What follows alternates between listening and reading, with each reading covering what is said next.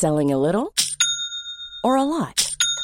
Shopify helps you do your thing however you cha-ching. Shopify is the global commerce platform that helps you sell at every stage of your business. From the launch your online shop stage to the first real life store stage, all the way to the did we just hit a million orders stage. Shopify is there to help you grow. Shopify helps you turn browsers into buyers with the internet's best converting checkout. 36% better on average compared to other leading commerce platforms because businesses that grow grow with Shopify. Get a $1 per month trial period at shopify.com/work. shopify.com/work.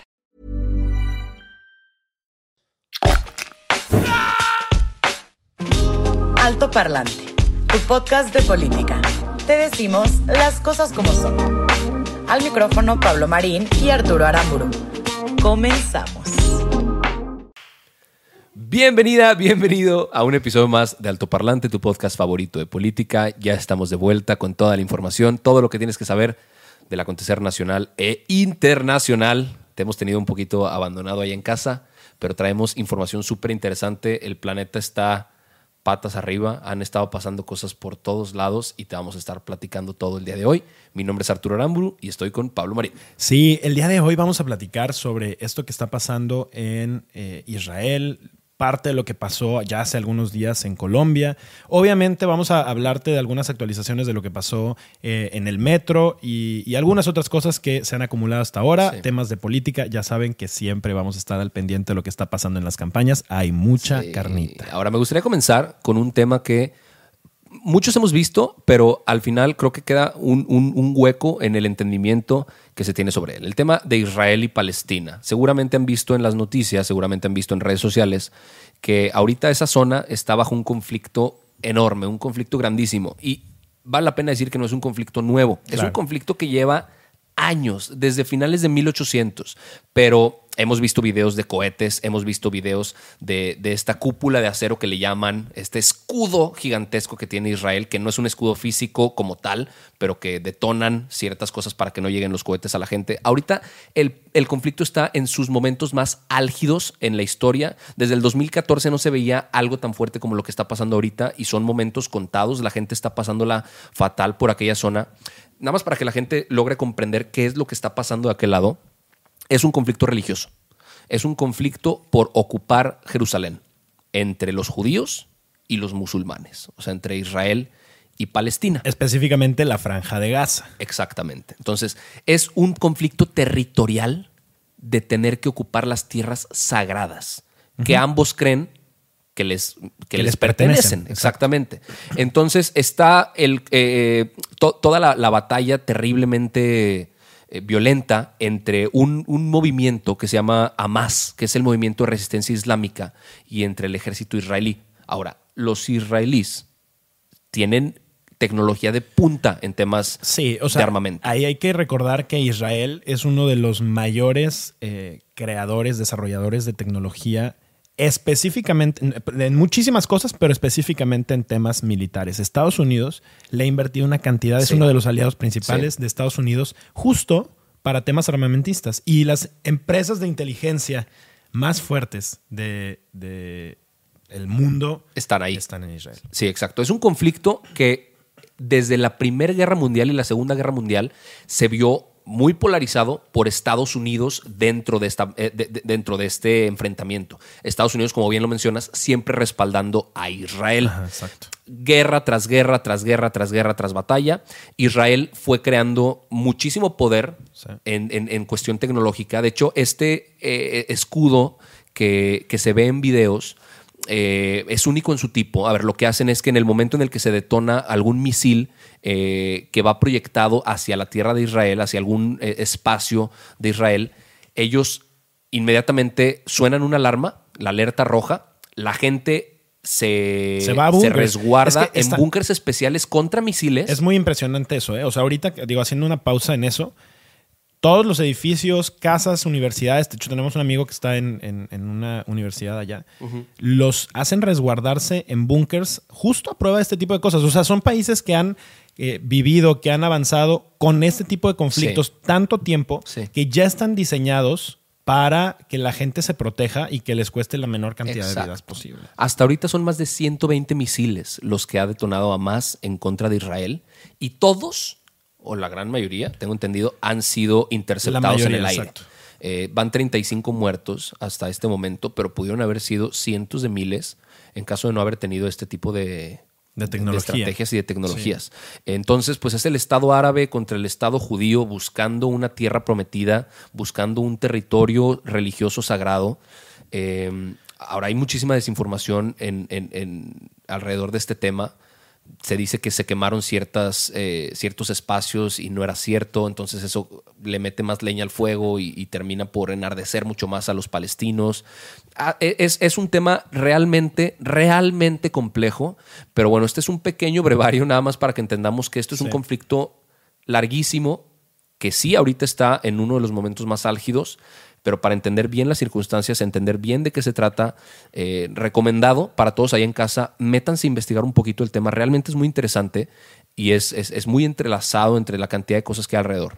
Y creo que también, o sea, con este tipo de, de conflictos es muy difícil tomar partido, porque realmente, o sea, nosotros estamos muy alejados de ambas religiones, de ambos, ambas eh, culturas, pero, pero es un conflicto que, por más que en este momento se esté agravando, difícilmente se va a solucionar. O sea, eh, hay, hay dos grupos que quieren exactamente lo mismo y están exigiendo exactamente lo mismo y no están dispuestos a ceder.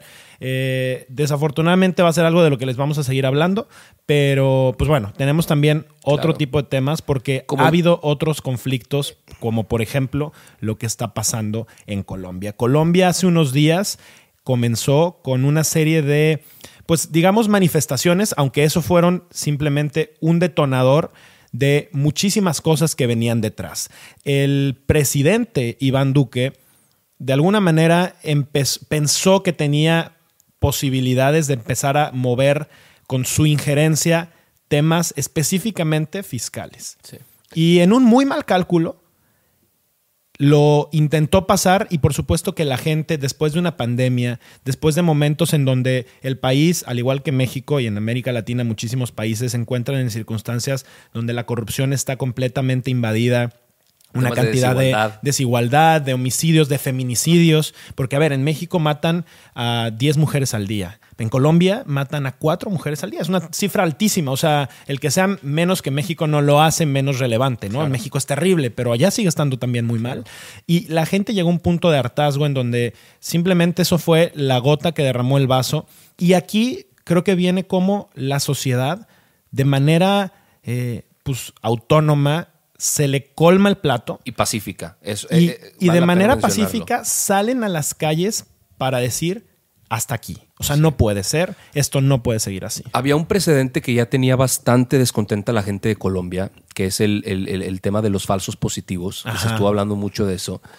Toda este, esta estrategia militar en la que disfrazaban a civiles inocentes de personas armadas y, y- y los, los- los mataban, los, los capturaban, los mataban y los sembraban en la escena del crimen con armas, con ropa de, militares y, y al final los, lo- los peritajes terminaron re- revelando que todo fue un montaje. Y no fueron dos personas, fueron cientos de personas que capturaban a la fuerza, los desaparecían, los mataban y los sembraban como si ellos hubieran sido personas armadas buscando conflicto. Eso es un precedente que la gente tenía muy, muy presente Sí. y, y- y, pues terminó por enardecer a, to- a- la, a la gente colombiana de forma pacífica. Esto es lo que vale la pena mencionar. La gente se manifestaba de forma pacífica. La respuesta que tuvo el gobierno junto con las Fuerzas Armadas de ese país y la, la- la policía y los grupos de seguridad fue la más ruin Desbordado. y vil que se ha visto en los últimos tiempos. Matarlos. Fíjate, tan solo en la administración de Iván Duque, el actual presidente, han muerto más de 190 líderes indígenas. 190, son un montón. Y esto que hablabas de los, de los falsos positivos, empezaron justamente con el gobierno de Álvaro Uribe, un presidente que se caracterizó por ser uno de los que luchó frontalmente contra las FARC de una manera como que muy fuerte, ¿no? Y se hizo muy famoso por eso. Eh, Álvaro Uribe ha intentado regresar o poner gente de vuelta en el gobierno y ha sido todo un tema porque sigue siendo un personaje muy poderoso. Creció muchísimo temas de ejército y, es un personaje que sigue teniendo mucho impacto en, el país. Ahora, ¿cómo se daban cuenta que estas personas eran eh, falsos? Eh, positivos. pues porque muchas veces cuando les hacían pruebas en las manos para ver si habían tenido alguna vez detonaciones, o sea, cuando alguien tiene una detonación, quedan ciertos rastros y no la, no la tenían. O de repente, por ejemplo, se daban cuenta que las botas que tenían ahora mucha bota, resulta que estaban puestas al revés. Bueno, nadie en su sano juicio se pondría los, los zapatos al revés, ¿no? Cosas así que eh, cuando sembraban estos cuerpos después de haberlos matado y los disfrazaban como si fueran paramilitares, pues bueno, los peritajes se daban cuenta que algo estaba raro, que algo no estaba bien. Y en las horas más, más feas de todo el conflicto en las calles, se empezó a censurar en Internet lo que, lo que estaba pasando a aquel lado. O sea, la, gente intentaba comunicarle al mundo que en Colombia se estaban aplastando derechos humanos, que, estaban asesinando personas en la calle.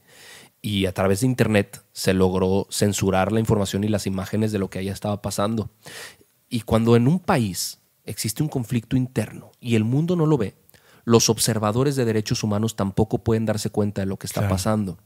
Y la ciudadanía, por más que sean, no pueden enfrentarse a un grupo armado, no pueden enfrentarse a, la policía violenta que, que, obviamente tienen entrenamiento, que tienen equipo, que tienen pistolas, escudos, que tienen organización, que tienen de todo para amedrentar a la gente. Sí. Eh, ahorita el conflicto no es que, no es que haya mejorado, o sea, se, se está viendo cada vez menos imágenes de esto en redes sociales. Ahora, lo que sí podemos decir es que la reforma se, ya se, ya, ya se, accedió a una renegociación de esta reforma tributaria. Se frenó. Se frenó y, a ver, no, no, dijeron que la van a cancelar, dijeron que la van a modificar. Claro. Que de entrada ya es, ya es ganancia. Pero si cientos de vidas costaron para poder mover una reforma tributaria desde la cúpula de gobierno, Híjole, no, es un saldo. No, nada favorable. Exacto. Eh, es un saldo en donde solamente se perdió, ¿no? O sea, eh, no, no, no deberíamos de tener que perder vidas por temas fiscales, por temas de, de cambios en políticas públicas y más cuando los gobernantes no están siendo suficientemente sensibles ante la realidad de su gente, ¿no? Eh, yo creo que esto es simplemente un detonador, es un ejemplo como lo que en su momento pasó en Hong Kong cuando querían ya hacerlo parte de toda China. Y la gente de manera, eh, pues ya harta de lo que estaban viendo y sintiendo que estaban ya el gobierno excediendo sus funciones, eh, eh, eh, al ver estas cosas se sale a las calles. Porque, ojo, lo, lo, interesante de este tipo de conflictos, lo interesante de este tipo de cosas es que no hay una mano atrás que agarre a la gente y los ponga en las calles. Es el hartazgo social. Es la voluntad de la gente. Es la voluntad de miles de personas que al verse hartos, al verse cansados, al sentirse contra la espada y la pared, dicen mi opción es salir a exigir lo poco que tengo poder mantenerlo. Y ese ejemplo creo que es algo de, lo que tenemos que aprender. Finalmente, esas son las nuevas revoluciones que les tocará a nuestros hijos y a nuestros nietos entender que nuestra generación tuvo. Ahora, frente a la violencia,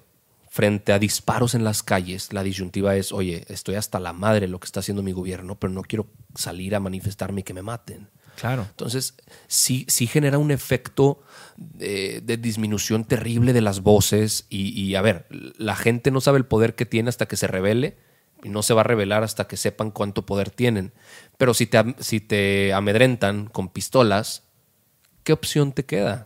Y yo también creo que en este momento nuestra generación, ¿no? Las, todas las generaciones somos mucho más sensibles para entender qué es lo que se puede y qué es lo que no se puede hacer. O al menos eso creemos, ¿no? O sea, estamos dispuestos a tolerar ciertas cosas y hay otras que de plano no estamos dispuestos y ya está ahí.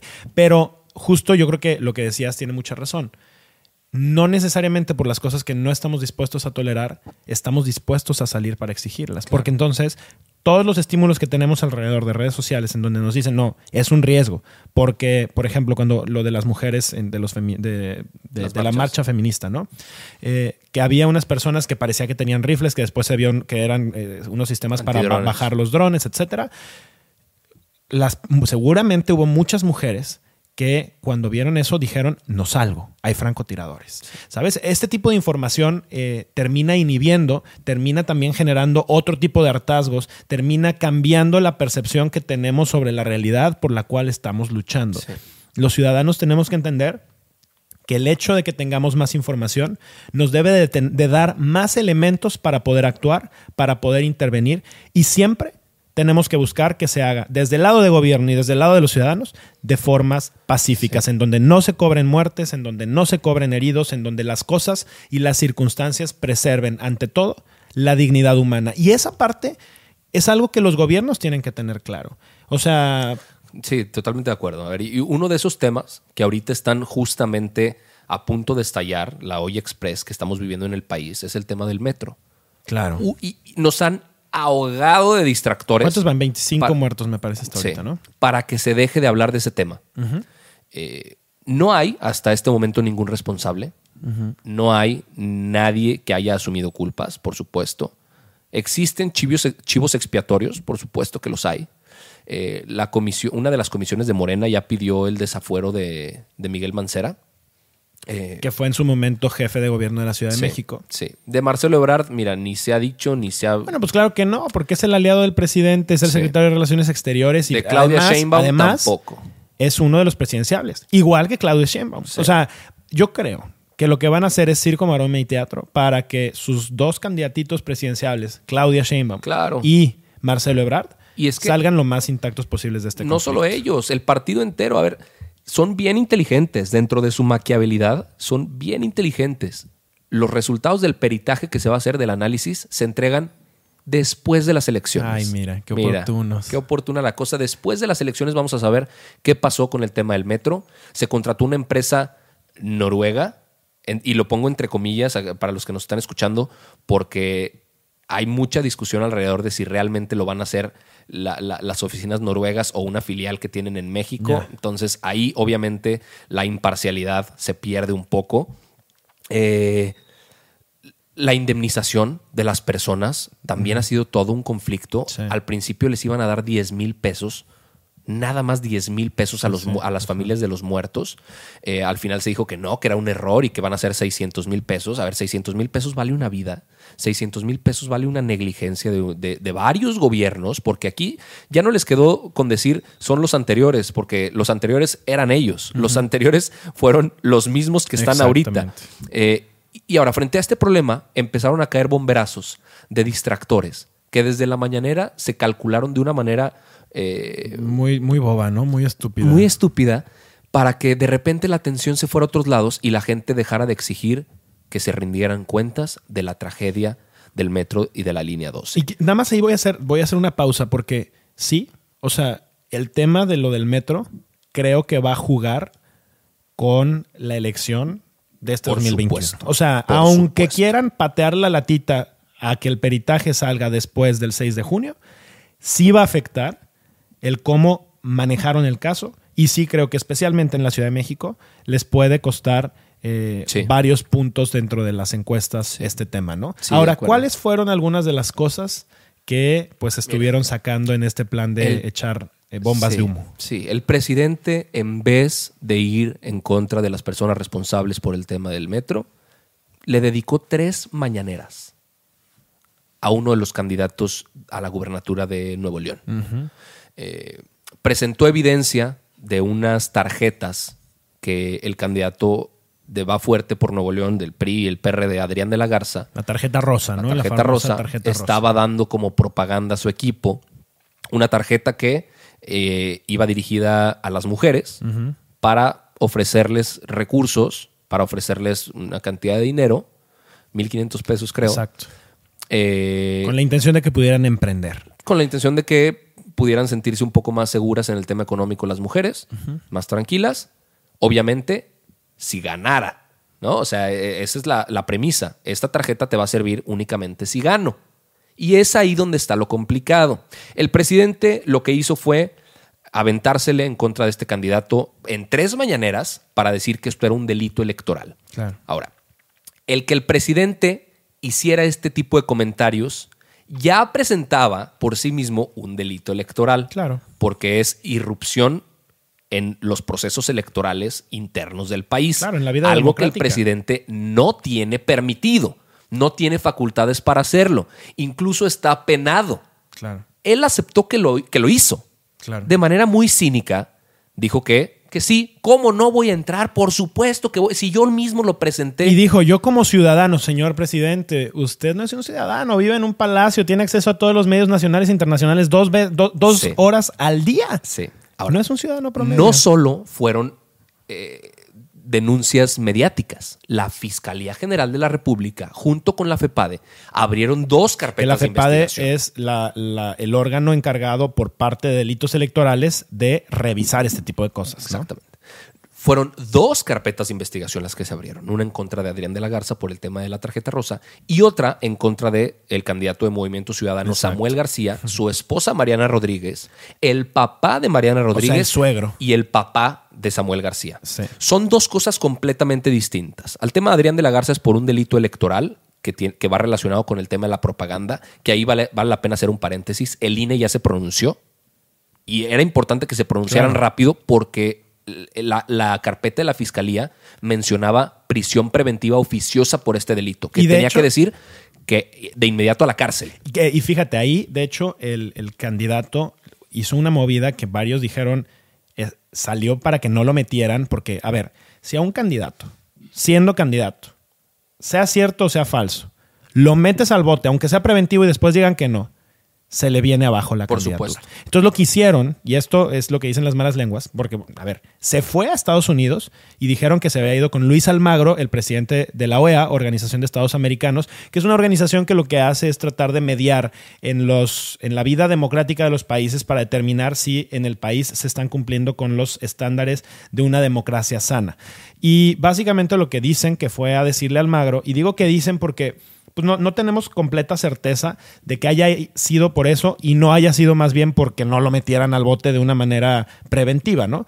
Claro. Eh, pues bueno, al parecer ya hablo de estos temas. Este, la OEA me imagino que generará alguna especie de pronunciamiento, pero Sí. los ojos del mundo ya están puestos aquí. En Nuevo León. Adrián de la Garza no está todavía aquí, pero está por regresar en El- las el- próximas el- horas. El ¿no? tema es que el INE, que era justo el, comentario, ya se pronunció Ajá. y mencionó que esto no es un delito. Esto no es un delito electoral. Incluso lo que dijeron fue de, de manera expedita, miren, que, que este tema pues no, no vale la pena discutirlo mucho porque no es ilegal lo que se hizo. De ofrecer propaganda en forma de tarjetas sin de manera explícita condicionar por ello el voto, no es un delito, está permitido por el tribunal.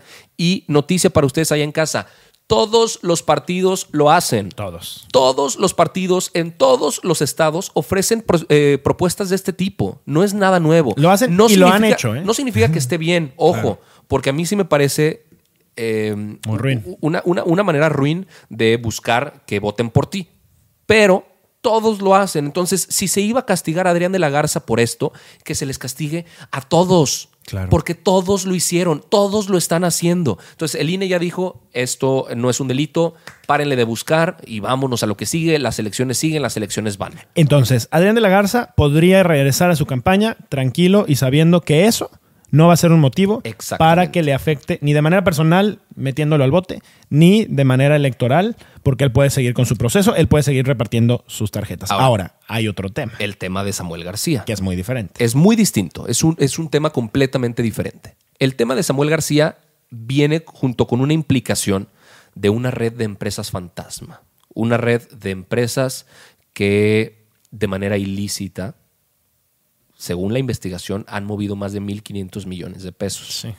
1.500 millones de pesos. Hacia las cuentas que- del suegro, que- ¿cierto? Y que terminan eh, creando sospechas alrededor de si ese dinero se utilizó o no para la campaña. Entonces ahí es donde interviene la FEPADE. Por eso se le, se le investiga por un delito electoral también. Porque no se sabe si ese dinero, a ver, uno, hasta este punto, es, inocente hasta este momento porque está la investigación en curso. Eh, pero, a ver, creo que vale la pena en estos últimos minutos, más que hablar de esos temas, hablar de la forma en la que se está llevando a cabo una persecución política. Sí. Porque eso es innegable. A ver, aquí en Alto Parlante lo hemos dicho. Si alguien comete un delito, que se le persiga. Que se le castigue. Que se le castigue. Si alguien comete un delito, que se actúe. Pero si, esa, si ese acto se va a llevar a cabo únicamente para crear un espectáculo mediático y, para favorecer o entorpecer el proceso electoral de uno u otro candidato, me parece terrible. Entonces, los movimientos que se están haciendo, y mira, podríamos crear muchísimas teorías conspiracionales alrededor de si AMLO realmente está atrás del tema de Samuel o si es la fiscalía autónoma que tendríamos que tener.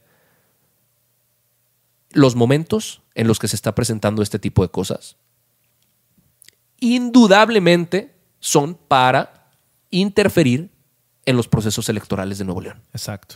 Yo creo que lo delicado de, lo que bien mencionas es el, presidente con tal poder, con tal influencia, pero además con tantos intereses alrededor, porque eh, el presidente obviamente tiene intereses sobre todas las elecciones en donde su partido está, está teniendo un candidato parado. Eh, yo creo que está excediendo en sus funciones.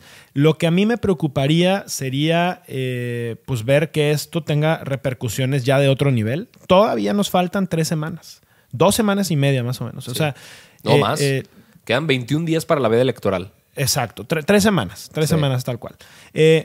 La realidad es que todavía pueden pasar varias cosas. Esto no ha terminado pero, y sigan pendientes de altoparlante porque la verdad les vamos a traer todo tipo de información. Creo que vale la pena ya, platicarle a la gente lo que va a pasar. Vamos a esperarnos, vamos a esperarnos. Vamos a esperarnos. Bueno, está bien, nos esperamos porque traemos cosas muy interesantes. Pero, pero prometemos que muy, muy, muy, muy pronto les vamos a tener cosas muy interesantes porque estamos preparando, pues hay un, material que queremos que les sea más útil. Ya diles. Vamos a acercarles. ya les platicamos. Bueno, el lunes, el lunes vamos a tener en altoparlante a los cuatro candidatos a la gubernatura de Nuevo León. No juntos, no va a ser un debate entre ellos, los vamos a tener por separado. Vamos a entrevistar a cada uno de ellos. Eh, vamos... vamos a hablar de muchas cosas. Vamos a hablar de los temas que sabemos que a ti que a ustedes que están en casa les interesan. No vamos a hablar de las típicas preguntas chafas que les hacen en todos los mismos espacios de siempre. Vamos a hablar sobre los temas más interesantes que a los jóvenes nos interesan, pero desde una perspectiva un poquito diferente. Como siempre en Altoparlante saben que los tratamos de hacer diferente. Entonces, ustedes se llevan la exclusiva el lunes en Altoparlante, Fernando Larrazábal, Adrián de la Garza, Clara Luz Flores y, Samuel, García. Ojo, el lunes grabamos. Ténganos paciencia porque tardamos un ratito y esperamos tenérselas muy pronto. Pero les vamos a ir pasando ahí un poquito de fragmentitos. Por cierto, sigan nuestras redes sociales porque ahí van a poder tener el, detrás de escena. El mitote. Eso. Venga, esto fue Alto Parlante. ¿Queda algo por agregar? No, tu podcast favorito de política. Vámonos. Nos vemos en el próximo episodio. Bye bye. Chao. A lot can happen in the next three years. Like a chatbot may be your new best friend. But what won't change? Needing health insurance. United Healthcare Tri Term Medical Plans are available for these changing times. Underwritten by Golden Rule Insurance Company, they offer budget friendly, flexible coverage for people who are in between jobs or missed open enrollment. The plans last nearly three years in some states, with access to a nationwide network of doctors and hospitals. So, for whatever tomorrow brings, United Healthcare Tri Term Medical Plans may be for you. Learn more at uh1.com.